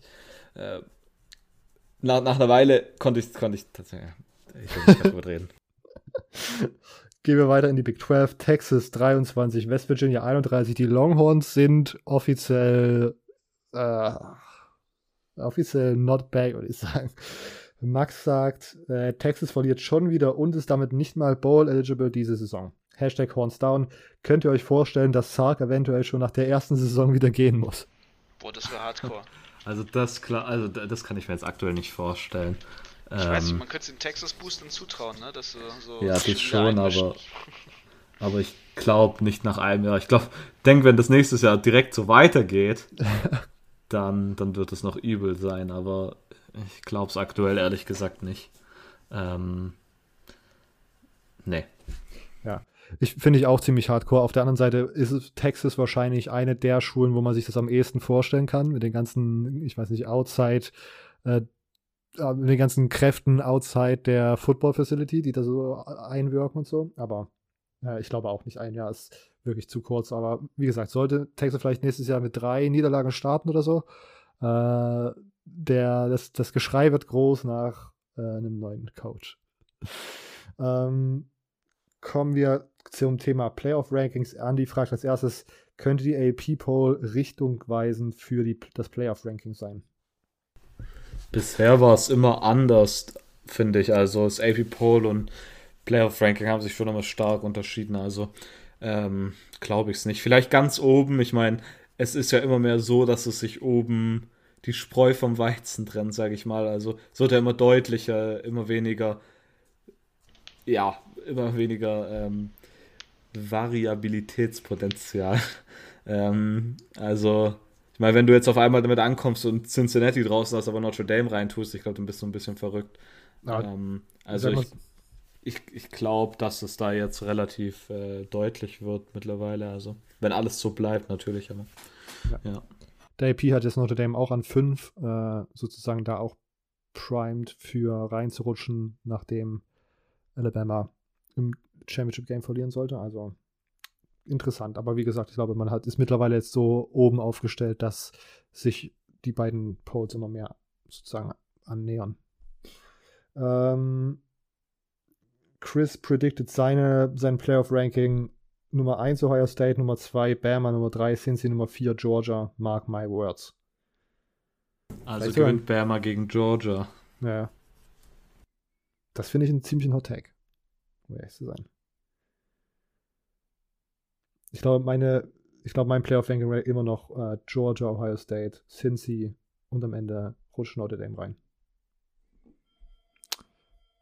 Guti. Ähm, dann weiter zu Max. Mal gen- hier die, die Situation, die ich vorhin beschreiben wollte, mal angenommen, Georgia, Ohio State und Cincy gehen ungeschlagen durch die restlichen Spiele. Dann hätten wir schon mal drei Playoffs-Logs. Wem würdet ihr denn den vierten Spot geben? 11 und 2 Bama, 11 und 1 Notre Dame oder sogar einem der beiden Oklahoma-Teams, je nachdem, ob eines der beiden ungeschlagen durchgeht und dann halt 12 und 1 steht. Okay, ich glaube tatsächlich, ich würde. Gehen wir davon aus, dass Oklahoma jetzt tatsächlich oder Oklahoma State beide Spiele gewinnt, Mhm. dann könnte ich es mir gut vorstellen, da man dann ja das Team nicht einmal schlagen, dann kannst du immer noch sagen, okay, es war ein Flug oder so. Aber wenn du es zweimal hintereinander schlägst, dann ist es relativ deutlich. Und wir, das ist jetzt aktuell, glaube ich, beide sind in den Top 12 wahrscheinlich. Ähm, von daher ist es schon ein guter Sieg. Also, ähm, wenn, sagen wir, Oklahoma State ist gerade das höher gerankte Team. Ähm, ich schätze, sagen wir, Oklahoma State ist morgen auf Platz 7. Ähm, Ohio State auf 12, äh, auf Oklahoma, Oklahoma auf 12. dann schlägt Oklahoma State Oklahoma, dann rutscht Oklahoma State wahrscheinlich hoch auf 5 und Oklahoma runter irgendwie auf 16. Und wenn du dann nochmal gegen Oklahoma gewinnst, als 5 gegen 16, ich glaube, das kann, dann bist du sowieso mehr oder weniger drin, wenn Ding dann verliert. Also ich glaube, die Oklahoma, die Oklahoma Teams sind beide in keiner schlechten Position. Und dann wäre ich tatsächlich sehr gespannt auf die Diskussion, ob man Notre Dame reinmacht oder, ähm, oder äh, eins von den Oklahoma Teams. Ich würde dann tatsächlich auch äh, wahrscheinlich mit dem bis da, also mit dem, mit dem 12 und 1 Oklahoma-Team gehen, weil, wie gesagt, diese Ranked Wins gegen das andere Oklahoma-Team dann ziemlich viel wiegen, weil man dann auch auf Notre Dame schauen kann und Notre Dames einziger Ranked Win ist im Moment Wisconsin. Und das sollte tatsächlich auch nicht mehr viel dazukommen. Stanford nächste Woche ist auch bei 3 und 8 gerade, also ähm, da hittet dann wieder so ein bisschen die Strength of Schedule von, von Notre Dame. Oder Immo? Ja, das ist schon Ah, das ist echt eine gute Frage, ne? Aber ich glaube, am Ende Strange of Chattel ist natürlich das, das Ausschlaggebende. Ja. Gut, ähm, also wir sind tatsächlich alle eher bei 12 und 1 Oklahoma oder Oklahoma State. Ja, okay. Okay. Ähm, Thema Heisman. Max fragt, ist das Heisman-Rennen jetzt endgültig down to CJ Stroud und Bryce Young? Äh, wen würdet ihr aktuell vorne sehen und welche Leistung von beiden fandet ihr am Wochenende besser? wie, vielleicht mal kurz ein Recap: CJ Stroud äh, letzte Woche dieses absurde Game gegen Michigan State, Bryce Young mit über 500 plus Yards und einem absoluten Zerstörer-Game gegen Arkansas konnten da den Sack nicht zumachen, was dann vielleicht auch an der Defense lag wahrscheinlich. Ähm, beide Monster-Performances. Jemand Präferenzen im Heisman-Rennen letzte Woche? Hat Bryce Young durchgespielt? Ich glaube ja. Also ich würde mit CJ Stroud gehen. Natürlich äh, ich meine, die erste Hälfte war so krass und dann in der zweiten Hälfte hat er, glaube hat er, ich, ich glaube, der hat gar nicht mehr wirklich viel gespielt in der zweiten Hälfte. Ich kann mich gar nicht mehr richtig dran erinnern. Äh, McCord, heißt der McCord, ist dann auf jeden Fall, glaube ich, reingekommen und hat ähm, eine Interception auf jeden Fall geworfen. Ähm, also, ich würde mit äh, CJ Stroud gehen. Was er in dieser ersten Hälfte gemacht hat, war einfach pervers, wirklich, das kann man nicht anders sagen. Immo-Präferenz? Ich habe eher die Präferenz Bryce Young, aber das liegt, glaube ich, eher an meinem Ohio State Bias als äh, an, an, einem legitimen Grund. Okay, auch verständlich. Ja. Ähm, weiter mit random Fragen. Sollte Michigan nächstes Wochenende gegen Ohio State verlieren, hat Harbour schon wieder gegen die beiden größten Rivalen verloren. Muss er in dem Falle dann endgültig seine Sachen packen? Nicht, wenn du eine Saison mit nur zwei Niederlagen spielst. Und du denkst nicht, dass der, dass vielleicht nicht der Rekord der die. Also die, das ist schon ausschlaggebend, sag ich mal, Big Games, aber ähm, I don't know. Ja. Also die Frage ist halt zum Beispiel, ob man dieses Jahr Penn State als Big Game zählt oder ob das, weil, weil Penn State ja so schlecht in Anführungszeichen war, äh, dass dieses Jahr rausgenommen wird. Das ist die große, ist die große Frage. Ich weiß nicht. Also ich finde, sie haben eigentlich eine solide Saison gespielt, aber es ist natürlich, es wird natürlich wieder trotzdem arg wehtun, wenn man, wenn man schon wieder dieses Spiel jetzt verkackt. Hm. Ja, vor allen Dingen hat man ja, ich weiß nicht, also ihn nach dieser Saison zu feuern, finde ich tatsächlich auch ein bisschen random irgendwie, weil man halt letzte Saison viel mehr Gründe gehabt hätte, das zu tun. Und man ihm aber diese Vertragsverlängerung gegeben ja. hat. Die Saison war solide, also ähm, aber irgendwann echt, muss man halt auch ja. gegen Ohio State gewinnen. Ganz genau. Das wird, das wird die große Frage werden, ob das äh, hinbekommen oder nicht. Und da, davon wird super viel abhängig sein, ob er halt bleibt oder nicht. Und letzte Frage von Max. Hier noch eine Frage etwas aus der Reihe. Was sagt er zur ersten IMG-Niederlage am Wochenende? Kam schon etwas unerwartet, oder? Nö. Nicht, nicht für mich. Immo? Ich weiß ja, gegen wen sie gespielt haben. Also. Kleiner, kleiner Highschool-Football-Deep Dive? Ja. Bitte? Ähm, ich also ein Moment, ein Moment. Ja, ich äh, kann das kurz recappen, sage ich mal. Ähm, ja, dem einen oder anderen, einen oder anderen, äh, der, der vielleicht zuhört, ist, ist bekannt, dass IMG natürlich mit so die Highschool schlechthin ist.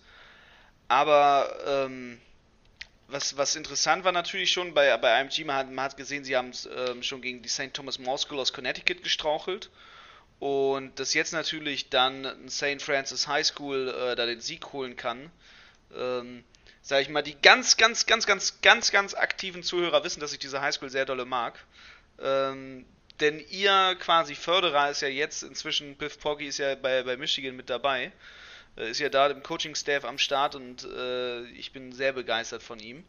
Ähm, und genau dieser Mann hat, hat St. Francis zu diesem Powerhouse gemacht, was es ist. Und ich glaube auch Schulen wie Martha Day oder sonst wer haben gute Chancen gegen IMG, weil das IMG-Team dieses Jahr lebt mehr von ihrem Hype der letzten Jahre, als es eigentlich an Talent dieses Jahr hat. Ähm, und ich glaube, das, das ist ein ganz großer Faktor, weil sie haben dieses Jahr nicht so diese überkrassen, überkrassen Player, die, wo, wo jeder immer gesagt hat, boah, geil, ja, den gucke ich mir jeden Tag an, finde ich voll geil, orientiere ich mein Game dran. War dieses Jahr alles nicht so.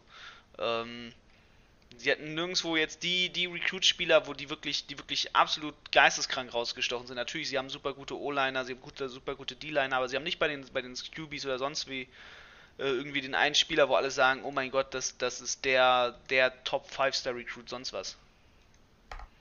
Okay. Ich würde auch äh, tatsächlich, vielleicht kurz noch, wenn ich was einwerfen darf. Bitte? Ich würde sagen, dass die Niederlage von St. Äh, St. John Bosco gegen, ich glaube, die Servate heißen die. So, ja. heißt, ich weiß nicht, ob man das Servate Sir, ausspricht. Servite. Servite. Servite. Äh, da tatsächlich überraschend. Ich glaube, Servate hat einmal 40 zu 21 verloren. Hat mich auf jeden Fall mehr ja. überrascht. Ähm, und Servite spielt jetzt gegen ja. diese Woche gegen Meta Day, gegen Nummer 1 Meta Day, die undefeated sind im Catholic CIF. Ja, ja das, wird, das wird auf jeden Fall super spannend, ne? weil die CIF ist einfach mit die stärkste, also diese Catholic, Catholic in, ich weiß gar nicht, wie die, wofür die am Ende steht, bevor ich mir jetzt hier irgendwas ausdenke. Äh, aber die Orange County Ecke da unten und unter LA, LA, da wo diese ganzen Catholic High Schools quasi sind, diese Power High Schools, die, die in Kalifornien so diese Powerhäuser sind, Marta Day, St. John Bosco, äh, Rancho Cuca, äh, Moga gibt's da und äh, sonst wen Chula Vista und, und wen du nicht alles da unten hast. Äh, die sind alle super stark und, die sind, und, und das, das ist Highschool Football auf einem Top-Niveau und das sind auch Schulen, äh, vor denen fürchtet, fürchtet sich so ein bisschen IMG. Nein, am Ende ist es ist aktuelle Regelung des, des kalifornischen äh, Highschool-Verbandes, die verhindern, dass IMG gegen diese Schulen spielt. Aber an sich äh, sind das einfach super starke Powerhouse Highschools und äh, dass da mal ein Upset passiert, ist eher viel überraschender, weil, weil Bosco und, und Marte Day einfach momentan die beiden Powerhouse Highschools eigentlich in den USA sind. Also noch besser als halt äh, so ein St. Francis und so ein IMG Academy. Ich glaube, das heißt, also die, die Schulen sind tatsächlich sehr oft privat-katholische ja. Schulen, aber ich glaube, das heißt einfach California Inter, Interscholastic, glaub, Federation. Interscholastic Federation. ja, das, ja. das äh, kann sehr gut sein. ich glaube, da war was. Werde ich nochmal nachfragen. Ich bin sogar bald in Kalifornien, genau in der Ecke. Also, äh, ich werde zumindest ein, zwei von den Schulen sogar besuchen, Marte Day Bosco. Hab da einen Kumpel, äh, den ich besuchen werde, der der Receiver-Trainer ähm, an einer der Schulen ist. Beziehungsweise Privat-Receiver-Trainer, der, äh, ja, gutes, gutes mhm. Business hat. Da in der Ecke. Immer wieder mit den Weird Flags. Ja, Weird Flags. Ich wollte mal raushauen, dass ich, dass ich demnächst in Kelly bin. Ja. Sehr Für alle nächste, Zuhörer. Genau, ja, nächste, nächste Woche geht's schon los nach Amerika. Richtig. Nächste Woche die erste Amerika-Episode. Ja. Ähm, okay. Ich bin gespannt, wie es funktionieren wird. Danke an alle Zuhörer, die uns diese Woche Fragen äh, geschickt haben. Vor allem Max, der uns wirklich tatkräftig hier äh, Content liefert, über das wir sprechen, über ja, den wir sprechen können. Ähm, wenn ihr wie Max sein wollt, könnt ihr uns die Episoden, äh, die, die Fragen auf Instagram schicken. Germany, äh, CFB Germany Podcast, das habe ich gerade äh, mein Gehirn verknotet. Äh, oder auf Twitter at CFB Germany Pod. Wie immer äh, gibt es Sonntag oder Mont Montag den Aufruf, Fragen zu schicken. Wenn euch unter der Woche irgendwas einfällt oder äh, sonst irgendwelche Fragen habt, gerne einfach per PN kontaktieren. Ähm, kommen wir jetzt zum GCF-Poll. Ich, äh, undiszipliniertes Arschloch, habe es wieder nicht geschafft, äh, das Ranking einzusenden. Deswegen ist Silvio der Einzige diese Was Woche. Was machen wir hier überhaupt eigentlich? Ja, es ist wirklich Frechheit. ekelhaft. Der Podcast steht hier einfach auf meinen Schultern in der ja. Kategorie. Hast du schon Rückenschmerzen, Silvio? Weil du carries diese ganze Zeit. Ja, das ist mein neues Training, jetzt wo das Fitnessstudio zu hat. Die Sachsen greifen durch. Hm. HS. Ich habe äh, ich war heute Morgen, bin ich ins Gym gefahren, um dann zu, zu sehen, dass das Licht aus ist. Dann habe ich mal die Corona-Verordnung durchgelesen, dass das Gym zu hat. Frech, frech. Ministerpräsident macht das, macht das Fitnessstudio wieder auf. Da hattest du deinen Merkel macht Shisha auf Moment auf ja, genau. An das habe ich sogar gedacht. und tweetest einfach, Ed, Herr Kretschmer, bitte machen Sie wieder.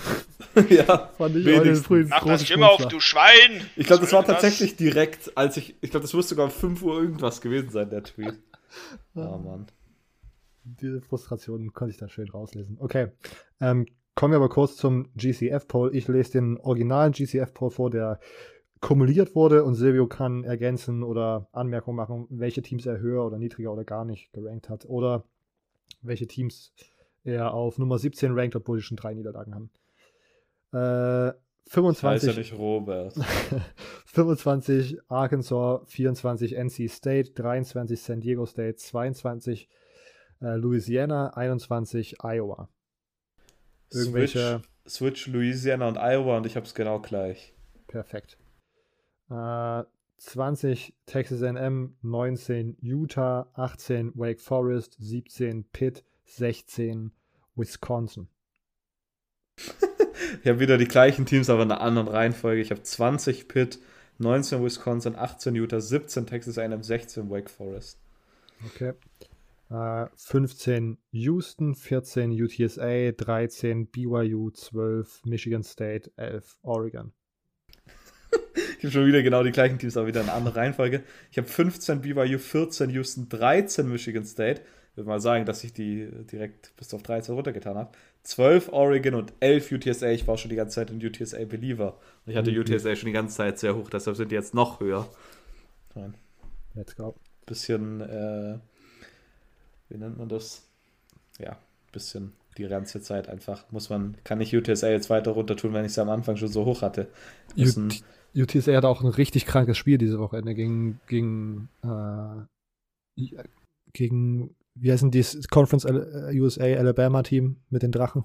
Oh, halt. UAB Blazers. Yes, ich glaube, die haben gegen UAB gespielt, oder? Ja, genau. so und ich hatte, knapp am Wochenende. Und wir haben das letzte Woche gepickt und ich habe äh, UAB plus 4,5 genommen und habe das Spiel gewonnen. Ja, das war richtig krank. Nochmal mit so richtig ein Comeback und so. UTSA auf einmal auch das Stadion so richtig, also die Clips, die man so gesehen hat, war auf einmal richtig am Pumpen, obwohl eigentlich UTSA nie so der Football, äh, keine Ahnung, nicht, nie so ein Footballstadion war, aber das war sah sehr, sehr lustig aus und sehr, sehr nice aus. Ähm, 10 Baylor, 9 Oklahoma, 8 Ole Miss, 7 Oklahoma State, 6 Michigan. Ja, ich habe nur Ole Miss und Oklahoma State getauscht. Ich habe Ole Miss an 7. Ähm, ja, nimmt sich da nicht viel. Und äh, für die Playoff interessante Teams 5 Notre Dame, 4 Cincy, 3 Alabama, 2 Ohio State, 1 Georgia. Ich habe hier tatsächlich, es tatsächlich auch so gehabt, aber ich habe hier irgendwie Cincy und Alabama getauscht. Da weiß ich auch nicht warum. Finde ich Also ich habe. Cincy an 3 und Alabama an 4, aber ich glaube, ich würde es andersrum haben eigentlich. Weiß nicht, was hier passiert Ja? ist. Ja, Cincy an, also ich habe Cincy an 3 und Alabama an 4, aber ich hätte glaube lieber Alabama an 3 und Cincy an 4. Aber das nimmt sich dann auch nicht viel. Okay. Ich glaube, ich hätte Cincy an 3 gehabt, weil ungeschlagen und weil Alabama jetzt Okay. mich in den letzten Wochen immer weniger überzeugt als gedacht. Ähm, den German College Football Poll äh, findet ihr auf Instagram German College Football underscore Poll oder auf Twitter German underscore Poll. Ähm, da wird jede Woche das Ranking gepostet, wo verschiedene Menschen abstimmen. Nächste Woche auch äh, wieder zwei Drittel des Podcasts. Ähm, das sagst du jede Woche. Nee, das. Okay, vielleicht, aber nächste Woche werden es zwei Drittel sein. Ähm, wir kommen zum Pick'em. Jungs, habt ihr die ESPN-Seite auf? Yes. Yes. Wie immer picken wir bei ESPN die zehn besten Spiele, die sie uns hier vorschlagen. Wir starten ähm, mit Ohio State gegen Michigan. Das sind noch nicht die Up-to-Date-Rankings, wie ich gerade sehe, äh, weil die ja erst, erst in der Nacht zum Morgen rauskommen. Äh, deswegen Ohio State gegen Michigan, ähm, beide 10 und 1. Ohio State ist der 7,5 Punkte Favorit. Äh, ich gehe mit Ohio State minus 7,5. Da fühle ich mich eindeutig sicherer. Ja, same hier. Also, Ja, Michigan, ne? Super. Das. sind wir uns auch da einig. Ähm, kommen wir in die MAC Miami, Ohio gegen Kent State. Kent State ist der 1,5 Punkte Favorit. Beide Teams stehen bei 6 und 5. Ja, hier habe ich absolut keine Ahnung und deshalb gehe ich mit Kent State einfach mit dem Favorit. Äh, ich auch. Ja. Immo? Uh, Kent State. Weiter in die SEC. Georgia steht mittlerweile 11 und 0, sollte an 1 gerankt sein. Georgia Tech 3 und 8 wurden letzte Woche von Notre Dame embarrassed und sind jetzt der 34,5 Punkte Underdog gegen Georgia. ist auch ja, eine schwierige Rivalry ist das hier. Also ich gehe tatsächlich mit Georgia. Ich glaube, die sind gerade richtig heiß gelaufen und könnten nochmal ordentlich austeilen. Ja, same, same. Demo? Immo geht jetzt wieder, glaube, mit, Immo geht jetzt wieder mit Georgia ah, Tech und Chinks ja, das ganze Spiel. Ja. äh, ich gebe Georgia Tech wegen des Spread. Okay. Ähm, Iron Bowl mit einem 10 und 1 Alabama gegen einen 6 und 5 Auburn. Alabama ist 19,5 Punkte Favorit. Ähm, ja, ich bin gespannt. Achso, äh, also ich gehe mit Auburn plus 19,5. Äh, Grund dafür ist, ich glaube, der Spread bei, äh, bei Arkansas gegen Alabama war genau das gleiche letzte Woche. Und ich glaube, Iron Bowl hat immer ja seine eigenen Regeln, allgemeinen Rivalitätsspiele. Und ich glaube, dieser 6-5-Rekord von Auburn ist auch so ein bisschen. Ähm, spiegelt nicht, glaube ich, die Leistung wieder. Ich weiß, dass Bo Nix, Bo Nix müsste fehlen oder müsste immer noch fehlen kommende Woche. Aber ich glaube, dass 19-5 irgendwie machbar ist. Aber es kann natürlich auch sein, dass Alabama jetzt meint, okay, müssen wir komplett durchdrehen und locker covered. Aber ich gehe mal mit plus 19-5 Auburn. Ich habe äh, die ganze Episode gesagt, dass mich Alabama gerade nicht so richtig überzeugt, aber Auburn überzeugt mich noch weniger. Bo Nix ist, glaube ich, sogar verletzt und hat jetzt auch schon so geschrieben, hat so sein Goodbye-Letter zu Auburn geschrieben. Ähm, letzte Woche haben sie gegen South Carolina verloren, davor dieses weirde Game gegen Mississippi State verloren, davor gegen Texas A&M verloren. Ähm, vielleicht war mir dann, vielleicht war ich da ein bisschen vorschnell nach diesem äh, All Miss sie als, als äh, geheilt zu betiteln. Äh, und dann kommt noch diese Bo Nix Sache dazu. Ich glaube, ich gehe jetzt hier einfach mit Alabama minus 19,5 und hoffe, dass Nick Saban keine Gnade walten lässt im Iron Bowl. Immer. Ähm, das sehe ich ähnlich. Ich glaube auch, es wird keine Gnade walten gelassen, dementsprechend Alabama. Okay, ähm, kommen wir auf die andere Seite der USA, an die West Coast. Oregon State 7 und 4, Oregon 9 und 2. Noch nicht so richtig sicher, wie weit die gedroppt sind. Äh, ich habe vorhin gesagt, es geht um die Big äh, Pac-12 North. Ähm, und ich mag, auch wenn es bei Oregon ist, mag ich äh, Oregon State plus 7,5 hier. Das ist immer ein absurdes Game oder manchmal auch manchmal recht deutlich. Die letzten Jahre aber immer weniger deutlich. Oregon selbst vor dem Utah-Spiel immer äh, weirde Aktionen gegen Gegner, gegen die sie eigentlich hätten deutlich gewinnen müssen. Und dann nehme ich hier die 7,5 Punkte mit. Mag ich, mag ich sehr dein Nummer 17 Team. Richtig. Ähm, ich gehe mit, geh mit Oregon. Ich denke, man will sich irgendwie revanchieren für diese Niederlage letzte Woche und ich denke, dass, ja, dass man hier halt gewinnen muss und deshalb, sorry, und das am besten sehr deutlich, deshalb äh, minus 7,5. Ja, Oregon. Immo, du darfst das erstes bei Western Kentucky gegen Marshall. Dann Western nehme ich Kentucky. Marshall, die haben einen deutschen Spieler. Marshall okay. ist 1,5 Punkte Favorit. Kentucky nur in Österreich. Äh, Nimm Marshall auch aus äh, dem Bauchgefühl heraus. Silvio? Ich nehme Western Kentucky. Ich back mein Guy Bailey Zappi. Let's go. Ähm, die Nummer 1 Offense in ganz Amerika müsste das sogar mittlerweile sein. Ähm, ja, Western Kentucky all the way. Vor allem, ich glaube, die müssten, glaube ich, die letzten sechs Spiele oder so gewonnen haben. Ich glaube, die sind 1 zu 4 gestartet und haben seitdem nicht mehr verloren. Äh, deshalb Western Kentucky Bailey Zappi My Guy, wenn ihr den im Draft hört, am Draft Day, denkt an mich. Ich gehe auch mit den Houston Baptist Hilltoppers. Ähm, kommen wir zu Wisconsin gegen Minnesota. Die absurde Big Ten West Geschichte geht weiter. Wisconsin mittlerweile 8 und 3, Minnesota 7 und 4. Wisconsin ist der 6,5 Punkte Favorit. Ah, diese, diese Big Ten West Spiele, die frustrieren mich irgendwie, weil ich das irgendwie nie so richtig lesen kann, was da gerade abgeht. Aber ich gehe mit Wisconsin, weil mir die gerade als runderes Team erscheinen. Und ich gehe mit Minnesota, weil ich glaube, dass es knapper wird als 6-5. Ich habe keine Ahnung, wer hier gewinnt, aber ich glaube, es wird knapper als 6-5. Ich gehe mit Wisconsin. Ich glaube, es wird ein knapper Sieg für sie. Oklahoma und Oklahoma State treffen dieses Wochenende in einer der einseitigsten Rivalry Games, die es im College Football gibt, aufeinander. Äh, die Bedlam Series, Oklahoma, Oklahoma State. Oklahoma State ist 3,5 Punkte Favorit. Äh, 10 und 1, beide Teams. Es geht noch um die Playoffs. Wir müssen beide Spiele gewinnen. Was seht ihr in Spiel Nummer 1? Ich verabscheue Oklahoma State. Ich habe schon dieses Jahr schon das ganze Jahr gesagt, dass mir Oklahoma State dieses Jahr nicht gefällt. Äh, die haben mir Wetten verloren, die haben mir Scheine versaut dieses Jahr. Und aus dem Grund back ich meine Oklahoma Guys. Hat dieses Jahr schon mal funktioniert. Als ich Oklahoma geba äh, gebackt habe, haben sie gegen Texas gewonnen. Mit einem miesen Comeback. Die 3,5 nehme ich gerade noch mit, aber Oklahoma outright. Okay. Ich nehme Oklahoma, aber nicht outright, einfach nur Oklahoma, weil es right ist. Ähm, in meinem Lieblingsamerikanischen College Football Podcast gibt es das Sprichwort Oklahoma in der Bedlam Series können drei Sachen passieren. Oklahoma gewinnt mit vielen Punkten Abstand, Oklahoma gewinnt mit einem okayen Punkteabstand und Oklahoma gewinnt mit wenig Punkten Abstand. Äh, Oklahoma plus dreieinhalb ist deswegen auch mein Pick. Ähm, weiter zu Notre Dame gegen Stanford. Notre Dame, der 16,5 Punkte Favorit, zählen 1. Auch für die geht es um die Playoffs.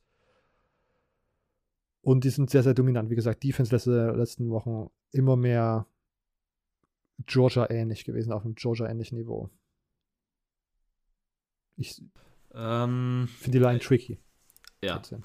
Ich gehe ich geh tatsächlich mit Notre Dame. Vielleicht ist auch hier wieder Recency Bias, aber äh, ich glaube, wenn Notre Dame gegen Georgia Tech so dominant gewinnen kann, dann kann man auch 17, mehr als 17 Punkte Abstand, einen mehr als 17 Punkte Abstand Sieg gegen äh, Stanford sich holen.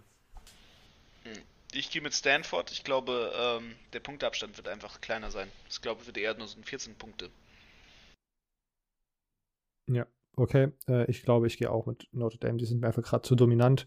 Ähm, und im letzten Spiel trifft BYU gegen, äh, auf USC. USC ist das Home-Team und ist 6,5 Punkte Underdog. USC in einem kleinen Slump nach dem Sieg oder äh, vielleicht einem größeren Slump sogar. Man verliert gegen Utah, gegen Notre Dame, gewinnt dann gegen Arizona, eines der schlechtesten FBS-Teams dieses Jahr. Ähm, oder Power 5-Teams zumindest. Ähm, verliert gegen Arizona State, verliert letzte Woche mit fast 30 Punkten Abstand äh, gegen UCLA und jetzt BYU. Ich gehe mit BYU minus 6,5. Übrigens hat äh, USC dieses Jahr äh, jetzt noch zwei Regular Season Games, weil in der Championship Week spielen die gegen Cal, weil das Game postponed wurde. Ich glaube wegen Covid.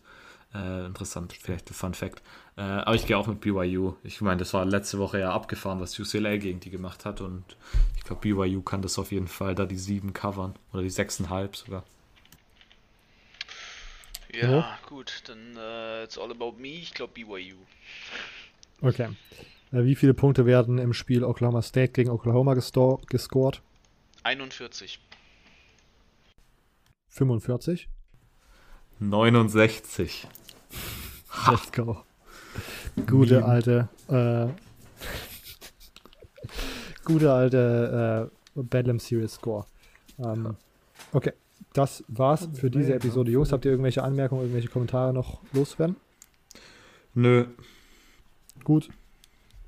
Rappen Ich hatte wir eigentlich ab. gehofft, ich hatte eigentlich gehofft, dass die Billy Napier Bekanntgabe jetzt noch kommt, sodass die, die Änderung war am Anfang, okay, der Name, dann kommt die Nachricht, okay, angeblich seien sie in Lafayette, Louisiana schon, um zu diskutieren. Und am Ende von der Folge, ja, übrigens ist jetzt offiziell, das wäre witzig gewesen, aber leider nicht, leider nicht passiert.